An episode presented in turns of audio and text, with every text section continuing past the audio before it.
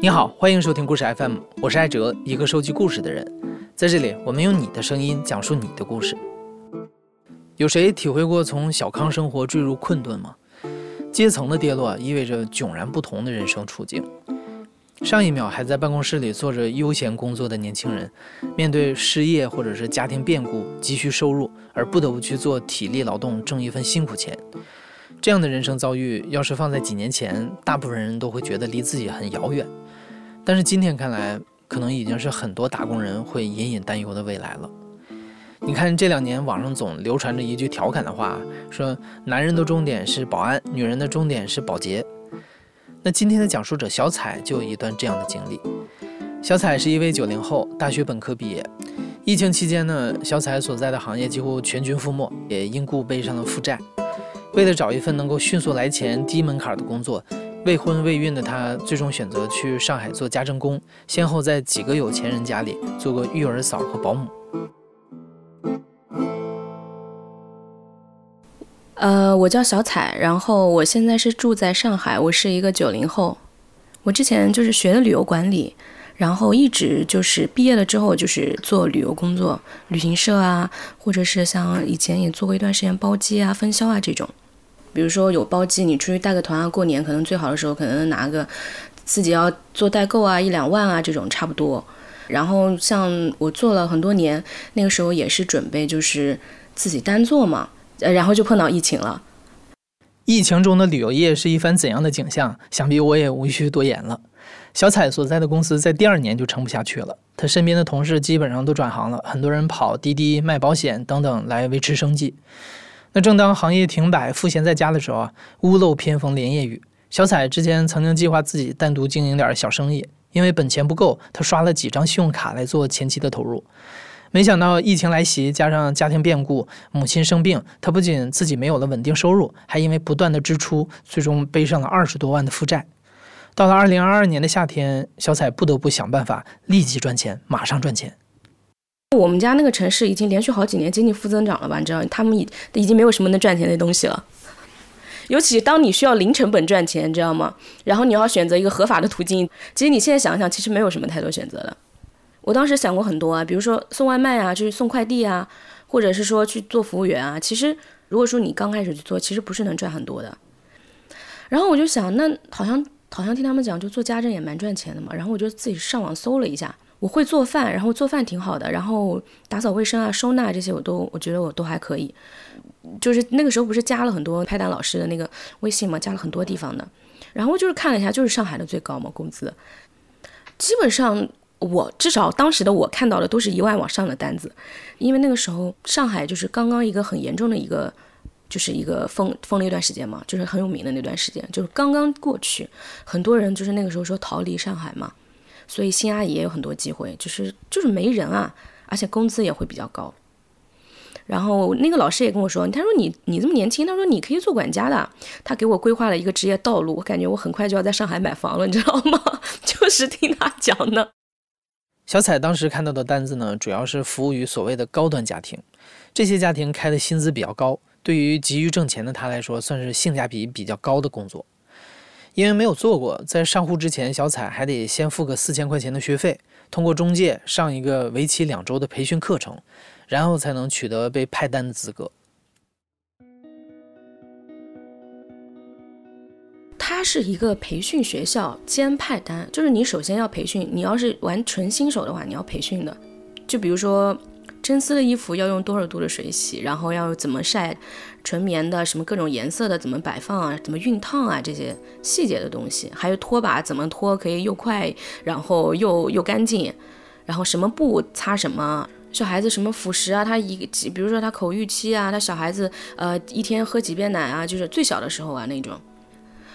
但是带小孩，我从来没想过要去带小小孩。我当时就想的，最多我就带大小孩，就弄幼儿园的，然后我去接送他这种，觉得这种是可以的。但是他，哎，就是派单的时候，老师就说，哎，这可以的。他说两岁的孩子，呃，就说呃没有问题的。他说你他已经很大了，他说都会走了什么？就其实我对小孩都没有概念呢。派单老师他就是会跟你说，来面试来面试，然后给你，然后大致给你讲，小孩两岁。然后人家要求很简单的，对对对对，他会跟你讲的很简略，不会跟你说很很细节的东西。然后你跟雇主会有一个面试，呃，老师说你不能说你没结过婚没孩子，他说你一定要讲说你结过婚有孩子，他说你要说你没结过婚，没有人会要你了。我说我说好，他说你必须要说有。然后面试，然后然后又很巧，很少有说能接受全新手的。然后我也跟他说过，就是没有在上海就是上就是工作过，没有做带过小孩。他们说没，他们就说你阿姨只要听话就行了。他说你就跟管家学，管家让你干嘛就干嘛就行。我说那行啊，那不就正适合我这种啥都不会的吗？就这样，在派单老师的忽悠下，小彩第一次上户了。小彩是一个未婚未孕的九零后女孩，从老家安逸的办公室来到了上海的一户有钱人家，给一个不到两岁的宝宝做育儿嫂。这听起来挺疯狂的。但是当时债务缠身的小彩已经顾不上那么多了，她迫切的需要这份月入一万的工作来解决最基本的生存问题。这个雇主的家位于上海的一个高档小区，小彩去的时候穿过原始森林一般的绿化，经由保安通报、管家带路，电梯直接入户。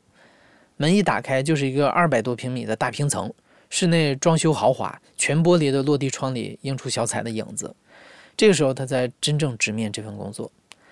小彩站在那个冰冷的大客厅里，感觉自己像是签了卖身契，从此之后没有一分一秒能做他自己了。我我当时去的话是没有男主人，男主人是不在的，就只有女主人。她看起来还挺年轻的，我我感觉她可能比我年纪还要小。然后这个嗯男主人可能是不太回家的，他应该可能是家里边的一个经济支柱。他就是他们应该算是我至少是我生活中见过，或者是我网上看到就是那种相差比较大的那种。就是大到可能不是两代人，都三代人那种感觉。然后这个女主人就是每天在规划着旅行旅行路线的那种，可能刚回来就要规规划着旅行路线的那种。就是两个小孩都属于那种她完全都不想管的。然后她就是跟我说一些注意事项，我是带他们家女儿，就是小的那个。对她，她没有说她太多具体，她说都是一些比较外在的，比如说她要求你，嗯，要给她每天都是要穿不同的衣服。她说你不知道怎么搭配，你可以看小红书。要求是每天的穿搭不能重样，就是他那个管家会跟你说一些一日流程，比如说，比如说半夜几点什么冲奶，然后他每天早上要滴什么药之类的，然后怎么他那个奶瓶拿几个奶瓶怎么刷怎么放，然后放在哪里消毒，呃事无巨细非常非常多，还有用哪个湿巾怎么呃擦脸擦屁股或者怎么怎么用，全部都有，都要记下来，非常多细节的。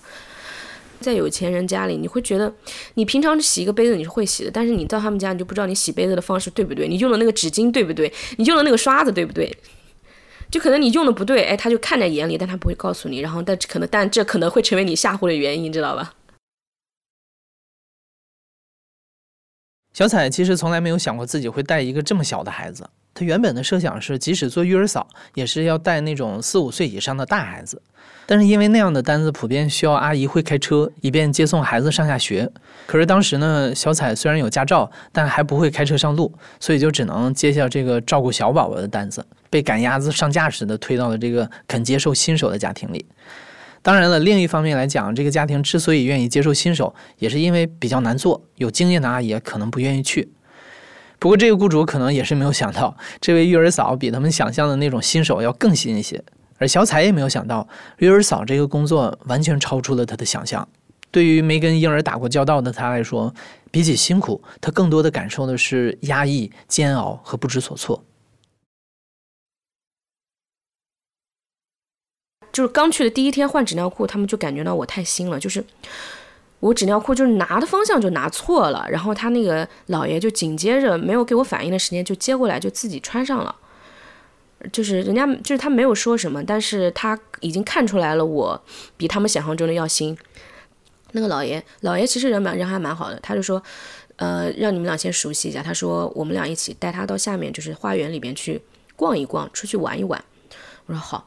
然后他会跟我讲一些，比如说啊，你看到什么树叶，你要问他这个是什么颜色的，就是你要看到什么东西，你要想着去教他，然后你就会压力很大，你会想，哎，我路过这个，我应该怎么跟那小孩表示，怎么引起他的兴趣，对吧？你就脑子里就在飞速的旋转，然后你还要想，哎，怎么让他跟你玩啊，什么什么的，然后你就觉得哇，已经过去了一个世纪，上楼一看，才过去了四十五分钟。对，你就觉得这一天一天的怎么熬啊？我当时就觉得哇，这带小宝宝比打扫卫生累多了。这些事情我觉得倒不是说不会做，这些事情是能做，而是最主要的问题是这个孩子他不接受你，这是非常难的。我本来也没什么经验，你你你，比如说我们培训的时候就是跟小朋友玩什么游戏呀、手指操啊，哎，完全无效的。他非常馋，他其实就是妈妈跟那个姥爷嘛，就是他只是想，就是很想跟他们待在一起。他只要跟他们待在一起就不哭了，他只要跟我待在一起他就会哭，他就会去找他们，就是他不想要玩具，他就只想跟他们在一起，就就这种。哎呀，太难了，我好想回去啊！就是每天都很压抑，然后晚上睡觉是那个管家会哄他睡觉，但是我要在旁边学习。他说，嗯，我哄两天，他说后面就到你哄了。我说好，当时我就心想，我怎么哄啊？他根本都不要我。就他睡着的时候，他们就会要求我陪着他。然后他们那边是有有两个监控，然后是放在一个专门的手机，是有声音的，就是我在里面咳嗽一声，那外面手机的都能听得很清楚的那种，就特别吓人那种。然后那个手机是真的有人在看。管家不看，就是他那个姥姥看；姥姥不看，就姥爷看。就是有一个人一直拿着会看的，你就会觉得二十四小时被监控着，就像酷刑一样。因为我跟他是一个卧室，他睡着了之后就是就是摸黑洗澡嘛，就是灯不能开嘛。然后睡觉的时候你要很轻，你都不敢翻身，你更别说你去刷手机了，你就脑子里全部都在都神经紧绷的在想这个事情，很压抑，真的很压抑。你就躺着，你你只能看着窗外。对面那些一户一户的灯，你在想他们里面，他们都是什么样的家庭啊？我好像来到了一个异世界，你知道吗？这个世界很奇怪的一个世界。时间以一种非常缓慢和煎熬的方式向前推移的三天，有一天晚上，小彩终于崩溃了。就那天有一天晚上，就是我控制不住了，就是在那，就是越想越悲伤啊，越想我就觉得这行太难做了，比我以前做的任何行业都难呀。而且我想，我以后要赚钱，必须要这样坐在人家家里面，就这么压抑。我说我什么时候才能把钱还完啊？我到底什么时候才能赚到钱啊？然后就特别难受，然后我就就控制不住，就是其实我是不想哭，但是控制不住就就眼泪就是一直流一直流。然后正好我就感觉到那个管家来了，但是我就。但我就控制不住啊，就是一直在哭，你知道吗？就是控制不住，我就不想被他看到，但他还是看到。他说你怎么了？我说我说我没事。他说没事，你跟我说。他说你怎么了？他就换一种语气。我说啊，真没事，真没事。他说你真没事吗？他说你是不是刚做这个，然后很压抑？他就晓之以情，动之以理，就像一个知心大姐姐一样，你知道吧？然后我就觉得哇，我我，然后我就想啊，是不是他们刚开始也像我这样？我说对，是的。我说我感觉好压抑啊。他说对的。他说住在人家家就是很压抑的。他说你习惯就好。他说你是不是觉得这个小孩很难带？我跟你说，他都已经换了多少多少多少多少阿姨了什么的。我说我说嗯，我说我也是的。我说我感觉我带不好他。我说他他老是哭。然后对我就跟他敞开心扉讲了，后面讲了什么我已经不太记得了。然后我讲完之后，我觉得好像有点不对。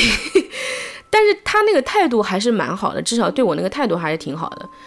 然后，但是第二天早上，然后那个那个那个那个姥姥就过来跟我说，她说，嗯，她说阿姨，她说我们家这个小孩确实是有点难带的。她说，我觉得你可能嗯不适合我们家。对对对，她说，你看，要不你看，要不你你回去吧，还是怎么搞我说啊，好好好，我说我知道了。对，我就觉得那肯定是有有这种原因，我觉得肯定是很重要的，你知道吧？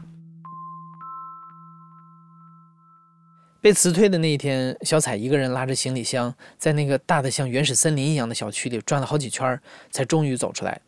看着原本荒无人烟的街景逐渐热闹起来，街角出现的全家便利店让他觉得恍若隔世。坐在公交站等车，他觉得开心又轻松，好像终于又回到了人间，回到了自己原本正常的生活。回到中介的住处，关系好的阿姨来安慰小彩说。那户人家本来就很难做的，很少有人能坚持下来，不然为什么他们会接受新手阿姨呢？小彩觉得她需要跟派单的老师明确自己的需求，不能再被牵着鼻子走了。然后这个下户，我就是很坚定的一点，就是我绝对不会再带小孩，无论这个老师他怎么跟我说，我绝对不会再去带小朋友了，就是这种小很小的孩子，我肯定不会去带了。然后我就后来，然后我就后来就去了我的第二单嘛，第二单就是。本来是另一个阿姨的，呃，另一个阿姨已经说好的，他们都说他们这单可轻松了。然后我刚刚经历过这样一个高压环境，就当时我就想，哎，我我也好想找这种轻松的单啊。正好就碰到那个阿姨说，她说她家里有事，她说她不想去这单。然后那个老师就说，哎，那让我去。他说你去，你直接去面试吧。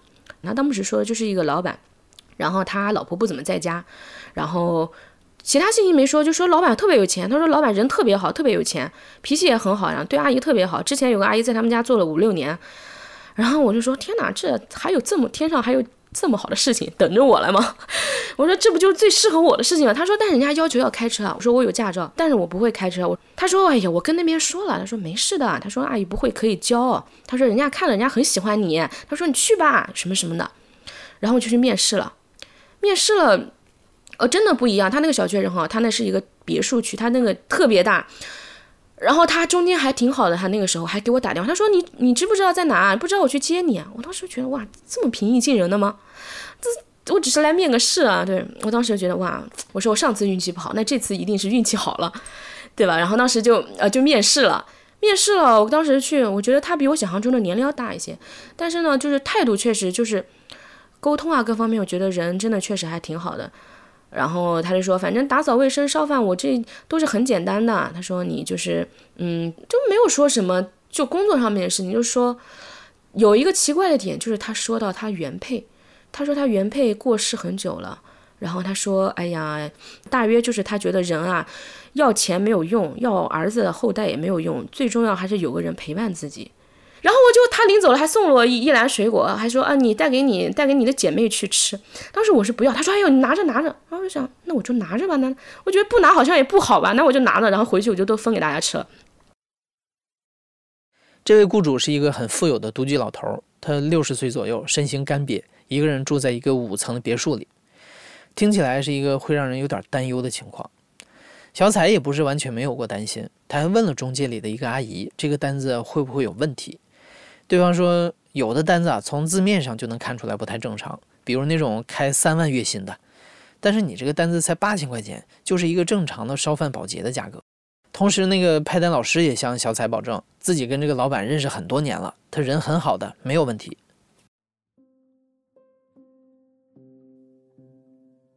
第二天就开开心心的就去上班了。我到了他家之后，他就说：“那你住哪里嘛？”然后我说：“都行。”我说：“其他阿姨住哪，我就住哪嘛。”然后，当时我我是知道地下室有专门的保姆间嘛，其实我是想住地下室的保姆间的，这样离有一定的距离，也有一定的自己的空间。然后他就说，他说，哎呀，那个保姆间太湿了。他说二楼、三楼，他说那个我小孩的房间你想住，你也可以住。然后我说啊，我说我都行，我说我都可以。他说，他说那要不你就住四楼吧。他说，他说嗯，那边阳光好一点。然后我就知道他也是住四楼的，你知道吧？然后其实我是很想拒绝的，我是根本不想跟他住在一个房，但是我就想，那人家让住四楼，是不是有人家的一个考量？然后就说啊，我说好行，然后我就就是开始就是正常的工作嘛，然后就是比如说打扫、做饭，就这些都还挺正常的。当下其实他给我更多的感觉就是一个孤寡老人的感觉。他会就是每天吃饭的时候会跟你聊天啊，干嘛？他确实还蛮平易近人的，聊他当年怎么创业。他们可能就是赶上改革开放那一代白手起家的，就他其实文化水平不高的，但是可能就是那一代人就属于敢闯敢拼的那种。我还是挺尊重他的，然后就我是帮他把他当成一个长辈去看的，因为他小孩跟我差不多大的，他有两个儿子，两个小孩跟我差不多大的，然后都有孙子孙女了那种，就是你不会去想其他的方面，而且。一开始也都很正常的打扫啊，干嘛的，就是这种。就是突然有一天吧，那天是晚上。其实我虽然说是我，我当时是觉得把他当成长辈，但我还是会有一定的一个警觉意识。嗯，就是我每天，就是我基本上是每天我做完，比如说烧完晚饭，然后打扫完，然后我就会跟他说啊，我说啊，那先生我先上去了，然后我就会赶紧上去，然后你不知道，光速洗完澡。因为他那个在四楼，他那个那个卫生间是共用的，所以我每次上去就是一个一个飞速的一个洗澡。我跟你说，非常快，洗完之后，然后我就立刻就是回到我自己的房间，把门反锁上。我能听到他的脚步从一楼慢慢的上来，上来，上来，上来。然后我听到他去洗洗，他去浴室洗完澡，然后他回到自己的房间，门一关。然后那个时候，我觉得我才能真正的放下心来休息，你知道吗？就是会有一段这种心理历程，对。然后就是某一天，我也是非常快的洗完澡，已经已经锁门了。然后他敲门，啊，他说，嗯，他就喊我，然后说你开门啊。我说我说什么事情啊？啊，他说你开门，我拿个东西给你。我说哦好。然后我开了门，我看他就是满面笑容的，拎了一个小太阳给我，还是那种非常古老的那种铁圈的，就是看着就很破的那种小太阳。他说啊，太冷了，他说这个给你。然后我就拿了，我就说，我当时我就觉得，哎，你怎么还不走啊？然后他突然看着我，依然是面带微笑。他说，啊，挺冷。他说，我们能睡在一起吗？我说，我当时都傻了，我当时没有想到他会说这句话，你知道吗？我是想他他怎么可以如此平静的说出如此炸裂的语言？我说不可以。然后他说，哦，他说，他说没事的。他说我就是说一下，他说你不要当真，你继续做你的工作，我就是问一下，没有其他意思。他说：“真的不行吗？”我说：“真的不行。”然后我那个时候就是可能还没有愤怒，也就是就是还是那种一个一个很闷圈的一个状态吧。走了，当时我回了房间了，我就觉得我的妈呀，这就是上海嘛？这就是大城市嘛？这就是有钱人嘛？然后我就觉得啊，天啊，就算是开了眼了。我就觉得我要走，我要下户。我说这肯定还不能待下去了，这不能再这么待下去了。我然后我就想了很多，但当时其实是没有开放的，你知道吗？当时还没有开放。然后那个时候，我们派单老师还会给我们发信息说，大家在户上的阿姨，他说不要下户，因为很多就是他让你上户的阿姨，他都不想让你出去了，因为大家都害怕你阳了干嘛呢？我说可能在找单子也不好找，又耽误时间，有很多的因素在。然后我还要想，就是我也没这也没发钱嘛，这也很重要，就没有发钱，那个时候也没有签合同呢啊，然后我就很纠结，我说那我。到底到底是怎么办呀？然后后来我就想，明天看嘛，呃，就是见招拆招吧。明天看到什么情况嘛？到底看的是什么样子？我说，其实我其实我内心我我我其实并不怕他，我觉得他就是一个就是一个身体不太好的一个糟老头子，在我眼里，觉得我精神比他要强大。我觉得，我觉得他内心的恐惧特别多。然后第二天的话，就是呃，到了他是哦，第二天他是他是他烧了饭，他做了早餐，就很恶心的。他很，他态度很友好的。他说：“哎呀，下来啦。”他说：“一切照常。”他没有没有说，没有说什么多余的话。就他正常，他跟儿子视频，该视频视频。他跟他朋友该打电话打电话。他看股票该看股票看股票。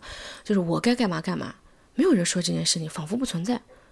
我当时都我自己都懵了。我说：“难道应该我主动说吗？”我说：“我要不要主动说呢？”我说：“那我说了，我又想要要一个什么样的结局呢？”我是想下单还是不想下单？问题是我要明白我自己想要什么。但其实呢，我我本质上是不想下单的，但是我又不希望这种有这种事情存在，你知道吗？然后我可能也是自己评估了一下，我觉得至少我觉得这个人可能不会说是他不会至少是违法，在我自己拒绝的情况下，我觉得我是可以保障我的一个安全嘛。然后我就说，那我就再坚持，坚持到发工资，坚持到就是。这段疫情就是紧张的时间过去，还有就是我我不会开车嘛，那个时候，然后我就想拿他的车练练车，然后我就我就走。小彩被疫情和负债困在房子里，她像是踩在一块平衡木上，进退不得。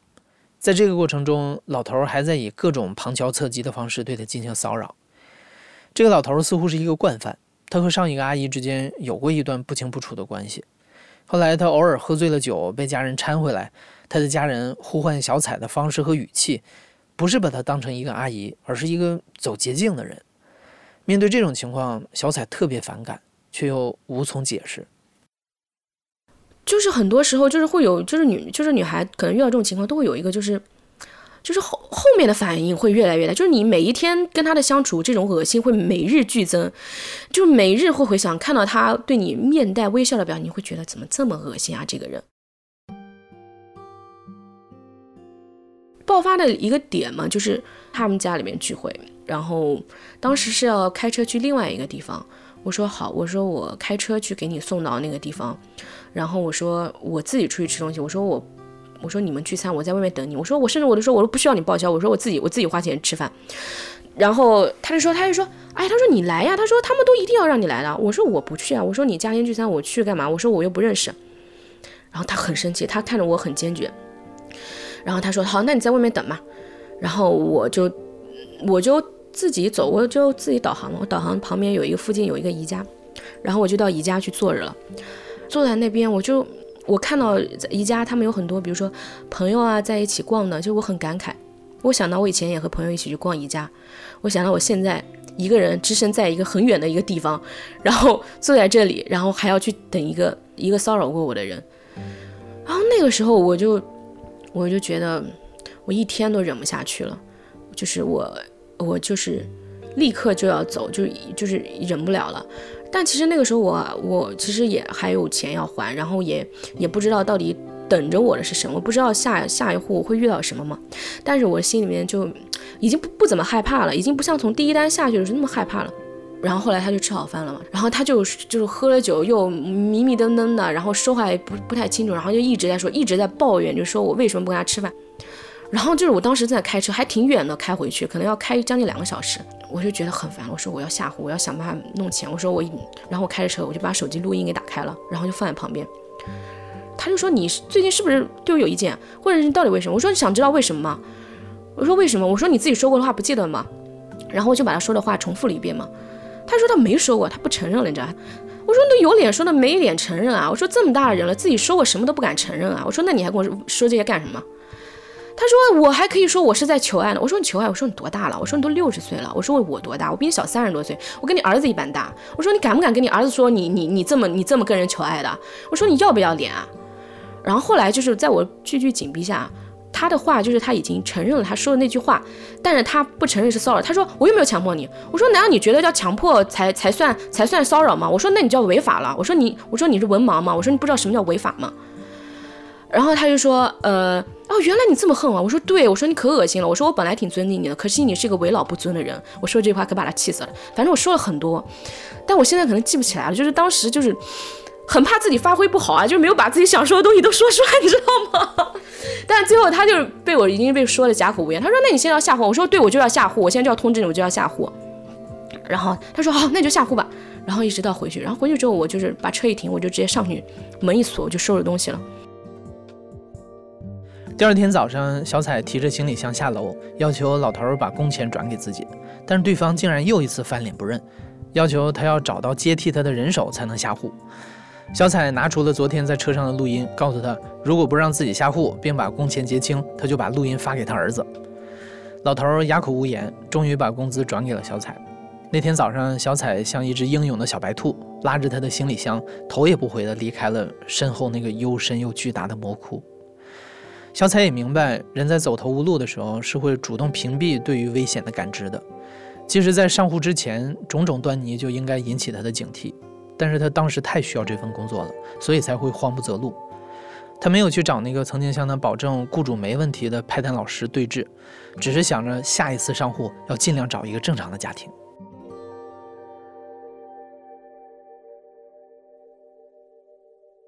后面我那段时间我还真是空了蛮久的，我就是。做了一些临时工，做了一些替替工单，然后在那个地方，哦，那个时候就是疫情开放了，就已经就是来了好多人，哇，那个时候本来我们在上下铺，那个时候都是住不满的，后来他门口的就是大厅都铺满了人，我那个时候已经我已经就是沦落到住大厅了，你知道吧？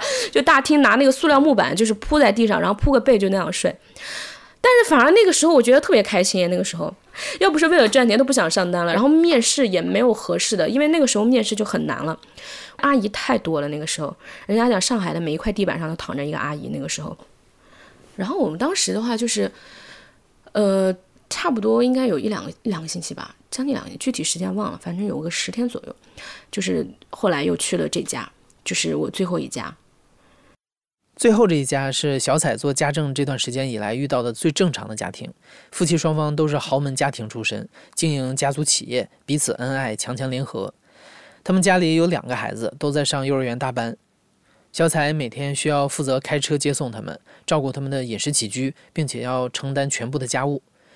虽然日复一日没有个人时间，工作强度非常大，每天晚上都累得瘫倒在床上，但是起初呢，小彩还是很开心的。因为这一家人都很正常，孩子虽然闹腾，但是可爱。女主人也知书达理，待人友善。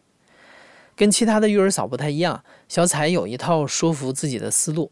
他觉得反正都有发工资，自己干的这些活儿就当是女性帮助女性了。他看到，即使是这么有钱的家庭，因为男主外女主内的传统模式，女主人的生活往往也是身不由己的。在承担母职的同时，她需要牺牲很多自我。所以小彩想着，如果自己能帮他分担一下，也是挺好的一件事儿。呃，我有一天看到他妈妈的那个呃照片吧，他们结婚应该有头十年了吧，我都没认出来。说实话，我看他妈妈，就是我觉得好像另外一个人一样。他那个时候脸上还肉肉的，然后就笑得很开心，就是一副被恋爱冲昏头脑的样子。就是你看他笑很开心，就是跟他就他现在给我的感觉是非常不一样的。他现在整个给我的感觉是一个很。很冷的人，但就是他，我觉得他是一个很善良，但他是个很冷的人，很少看到他笑，就是你可以从他身上看到一些疲惫感。但是我见到他爸爸第一印象，爸，我甚至能想象到他爸爸在篮球场打球的打球的样子，你知道吗？就是他爸爸就能让我看到一种一些就是年轻人的痕迹，就是那个状态很不一样，他有一种轻松的状态，就像一个你高中的男同学一样。但当然，爸爸可能在外面赚钱，肯定也是要解决很多问题啊。但是两个人呢？就是气息是不一样的，我会觉得他妈妈可能是一个很重情义的人，就是他可能很，就我觉得他可能是很，就是跟他爸爸就是在一起就是这种快乐吧，但是就是这种快乐是很少的，但是他为了这种快乐却失失去了很多，我觉得，比如说两个孩子，我我在想，可能以他的性格，他可能最开始也没想要两个孩子，结果生了两个孩子出来。我觉得一个人，我现在感觉就是一个人那种放松的感觉吧，就是一个人那种休闲休闲的时刻、放松的时刻是一个很宝贵的时刻。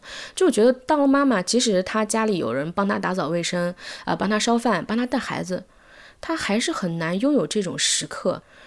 就比如说她那个呃。他有一天，就是他洗完澡的时候，可能他会买一些水果，比如说什么车厘子、蓝莓啊。他去洗澡了，他把这个水果洗好，可能放在他的梳妆台，可能洗完澡吃，就是一段比较惬意的一个时光嘛。然后可能我在上面带孩子，给他们洗完澡了，然后他们两个突然就会下去，然后他们俩就把那碗水果给吃完了。对，其实这是其实这就是孩子很正常的一个行为，对吧？就很难你很难避免的。但是这也不是什么大事，呃，但是你就会想到就是。就是这个世界，就是一旦有了孩子进入，他肯定会打破你那种，比如说你想优雅的怎么怎么样去怎么样去度过某个时刻，就是很难。就女性帮助女性，你在帮助另一个女性去，对吧？其实我当时之所以能坐下来，我觉得我最开始也是抱着这种想法，我觉得至少我帮她分担了她家庭的一些，她可以有更多的时间，比如说她有时间可以去跟她的姐妹聚餐。但是，当你坐久了之后，你每天要手洗衣服，然后你的手每天甚至都会裂开。你知道冬天的时候，然后每天那个小孩，即使你很喜欢他，他们日复一日的在你脑子旁边吵架、打架，然后给你出各种各样的难题，你会真的觉得这个、这个、这个帮不了。这个我真的我也不喜欢干这个活。对，就是我有我有，就我也说了，我听了那个戴锦华老师和上野千鹤子的一个对话，就是说，可能在发达国家，一些更高阶层的女性，通过对，比如说更低阶层的女性的一种，呃，用金钱购买她的价值劳动力，就是算是一种，就是什么压迫啊这种类型，类似是这种话。然后当时听到这句话，我说这不就是在说我吗？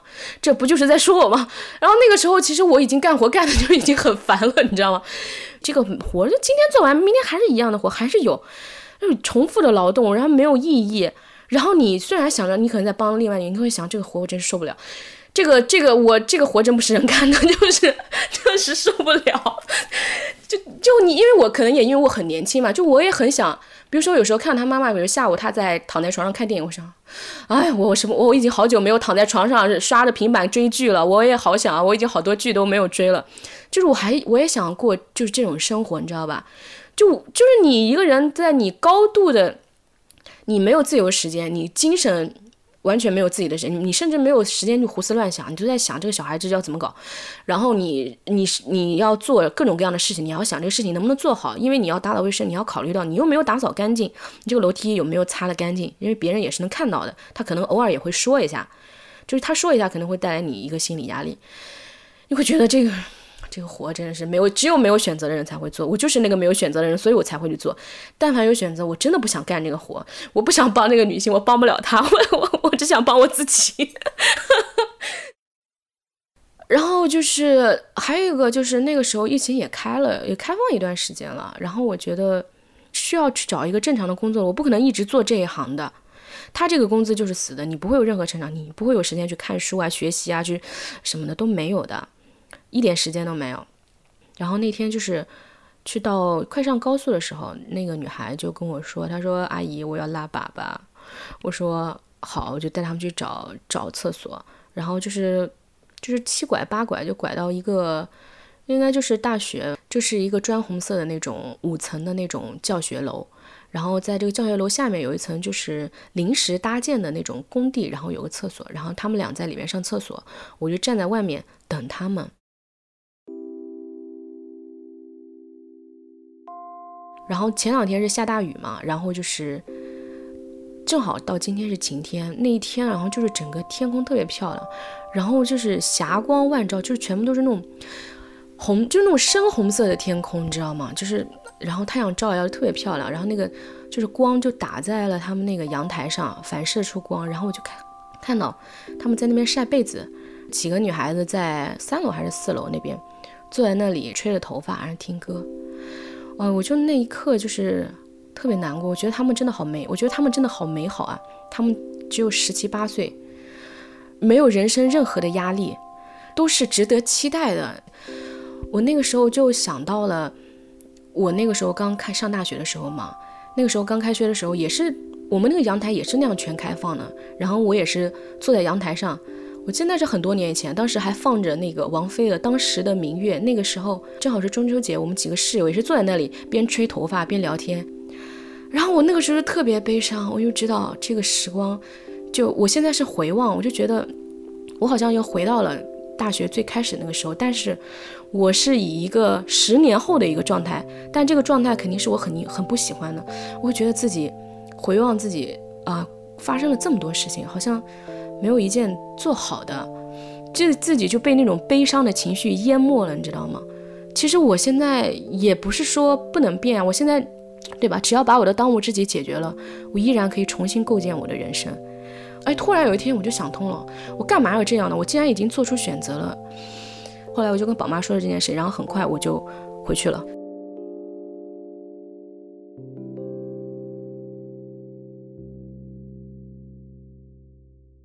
下婚的最后一天是晚上结束的时候，我收东西嘛，就是他跟他妈妈说好的，然后就我很快光速的收收拾完了我所有的东西，整个人开了五十倍速，而且整个人内心非常喜悦，即使累了一天，要是平常都累瘫了，但那个时候打上了车去高铁站。然后我就走在高架上，那个天是深蓝色的，然后外面挂着星星点点的星光，看着那个过后面的路灯啊，一点一点过去，我整个人前所未有的轻松，你知道吗？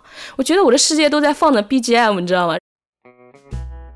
我那个就本来我是头痛、肩痛、背痛，那一刻啊，全部烟消云散了，什么都没有了，整个人都可以像飞起来。我就看着那个高架上，啊，那个天空，我觉得。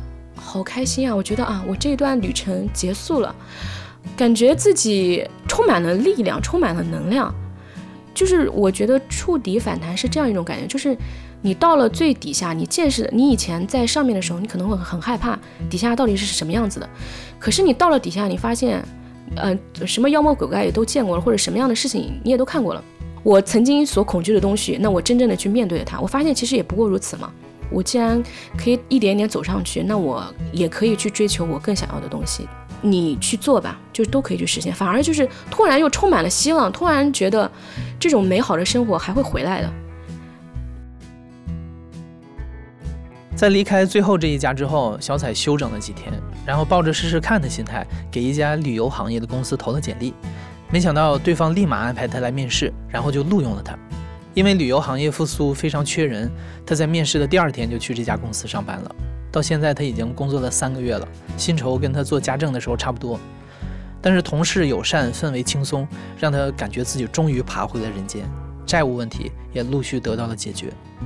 在小彩给我们发来的近期的照片当中，你能看到他逛公园时偶遇的小猫，闲时抬头偶然看到的璀璨的黄昏，以及热闹的脱口秀现场。他终于找回了原本属于自己的那种生活，而那些在做家政时所观察到的人生切片，也让小彩想明白了一些更深刻的人生命题。在命运触底反弹之后，他感受到了前所未有的轻松和愉快，充满了信心和勇气。你现在正在收听的是亲历者自述的声音节目《故事 FM》，我是主播艾哲。本期节目由刘豆制作，声音设计桑泉。感谢你的收听，咱们下期再见。